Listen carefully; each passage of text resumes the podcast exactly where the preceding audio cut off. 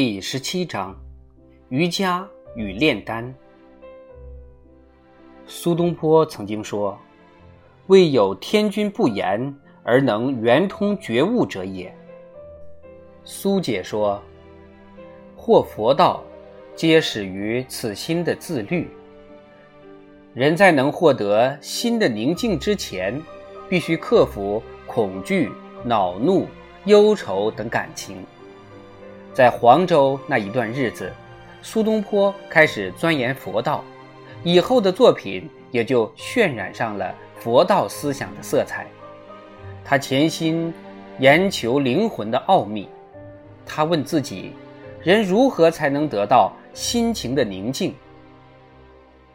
有印度的瑜伽术，有道家的神秘修炼法，为人提供精确的心灵控制法。保证可以达到情绪的稳定，促进身体的健康，甚至，当然是在遥远的以后发现长生不死的丹药。对于身体的不朽呢，他对寻求长生之术十分着迷。人身的不朽与精神的不朽是不应当截然化开的，因为不管对身体如何看法，身体只不过是个臭皮囊。精神若经过适当的修炼，早晚会抛下这个臭皮囊，而高飞到精神界去。身体的不朽，退一步说，至少包括一个可修炼得到的目标，就是延缓衰老、增长寿命。所谓长寿秘诀，包括很多因素与目的，以及瑜伽、佛道。及中国医学传统的要素。长寿的目的包括身心两方面，在身体方面，其目的在求容光焕发的健康、体格精力的强壮，以及驱除缠绵的痼疾；精神方面，在于求取心灵和情绪的稳定，以及灵魂元气的放发，再加上。朴质的生活，某些中药的辅助，便可返老还童，享受长寿。这些在道家看来，就与长生术在不知不觉中融合起来。简单说，这种方法在中国叫做养生术，或是炼丹。所寻求的丹是内外兼治。内丹按照道家的办法。是练肚脐以下部位，外丹是中国炼丹家所寻求的一种长生不死之药。一旦得到手而服用之，便可骑鹤升天。外丹中最重要的成分是汞的合金，在这一点上，长寿术和炼金术却混而为一了。完全与欧洲的炼金术相似。当然，对一个哲学家而言，人若高寿而健康，又有黄金花费，到天堂去反倒成为次要。因为还有什么要请求上帝的呢？苏东坡的弟弟子由练瑜伽术，倒走在他前面。根据子由自己的话。是在神宗熙宁二年，也就是一零六九年，他从一个道士学的。这个道士是给苏东坡的次子看病，方法是吹神入腹。子由到淮阳送兄长到黄州时，苏东坡发现弟弟外貌上元气焕发。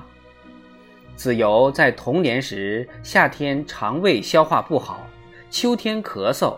吃药不见效，现在他说练瑜伽气功和定力，病都好了。苏东坡到了黄州，除去研读佛经之外，他也在一家道士观里闭关七七四十九天，由元丰三年冬至开始。在他写的《黄州安国四记》里可以看出。他大部分时间都练习打坐。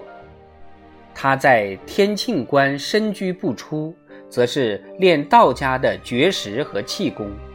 这种功夫反倒在道家中发展的更深，其实是从印度佛教传入中国的。苏东坡同时给武昌太守写信，向他请教练朱砂的方子。在他写的一首诗里，他说：“临高亭里已经辟室一间，设有炉火，以备炼丹之用。”他在给王巩的信里，道出他对修炼各方面的看法。安道软朱砂膏，某在湖州服数两，甚觉有益。道比可久服。此由昨来晨相别，面色疏清润，目光炯然，夜中行气其腹间。隆隆如雷声，其所行持亦无备所常论者。但此君有志节能力行耳。粉白带绿者，俱是火宅中狐狸射干之流。愿深以道眼看破。此外又有一事，须少检定。今有人会丹砂少许，光彩甚奇，故不敢服。然其人交以阳火，观其变化，聊以移神遣日。宾去贵不甚远，朱砂若易制，或为制数量，因计之，稍难即罢，非急用也。穷荒之中，恐亦有一二奇事。当以冷眼因求之。大抵道士非金丹不能解化，而丹才多出南荒，故葛志川起佝偻令，竟化于广州，不可不留意也。臣仆一月前，直往均州看子由，亦粗传要庙，云飞久当来此。此人不为有道术。其与人有情义，久要不忘如此，亦自可重。道术多方，难得其要。然以某观之，唯能静心闭目，以见习之，四觉有功。性信此语，使真气匀行体中，张冷安能尽人也？印度瑜伽术功夫及其理论，何以中国道家比中国佛家反易于吸收？其理亦至为简单。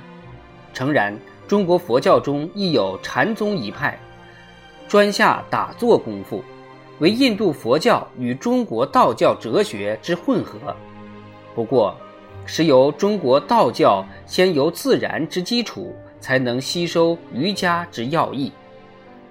道家之特点在于重视自然的冥想沉思，重视由清心寡欲以求心神的宁静，尤其重视由修炼以求长生不老。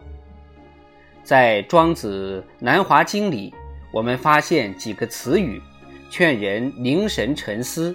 至于凝思内观，这显然是印度佛教的特性。即便我们退一步承认这是后人篡改的，但此种篡改至晚已是在第三或第四世纪了。在其他宗教里，再没有把宗教和身体锻炼结合的那么密切的。练瑜伽术时，由于控制身心，就导入人与宗教的神秘体会。其领域由控制反射和不随意机，进而扣精神能力较深的境界。其益处为身心两面。由于采取身体的某种姿势与呼吸的控制，在记之以明坐，瑜伽术的修炼者可以达到对宇宙巨大物体遗忘的心境。最后，修炼者则达到。物我两忘、完全无思想的真空境界，其特点是恍惚出神的喜悦。修炼者承认此种喜悦的空虚状态只是暂时的，除非死亡才能继续。不过，这种恍惚的喜悦感确实是舒服，使练此功夫的人都愿尽量享受。现代瑜伽术的印度人和中国人都承认，他们获得的身体健康、心情宁静、情绪的均衡，都非似以前梦想之所及。中国的修炼者不知道那是瑜伽，称之为打坐或者静坐、内省、冥思，或是其他佛道两家的名称。自然。其他身体扭曲过甚的姿势，如孔雀姿、鱼姿，中国学者以其过于费劲拒而不学。而苏东坡也只是练几个舒服姿势为满足，这未尝不可以说算是中国对瑜伽的贡献。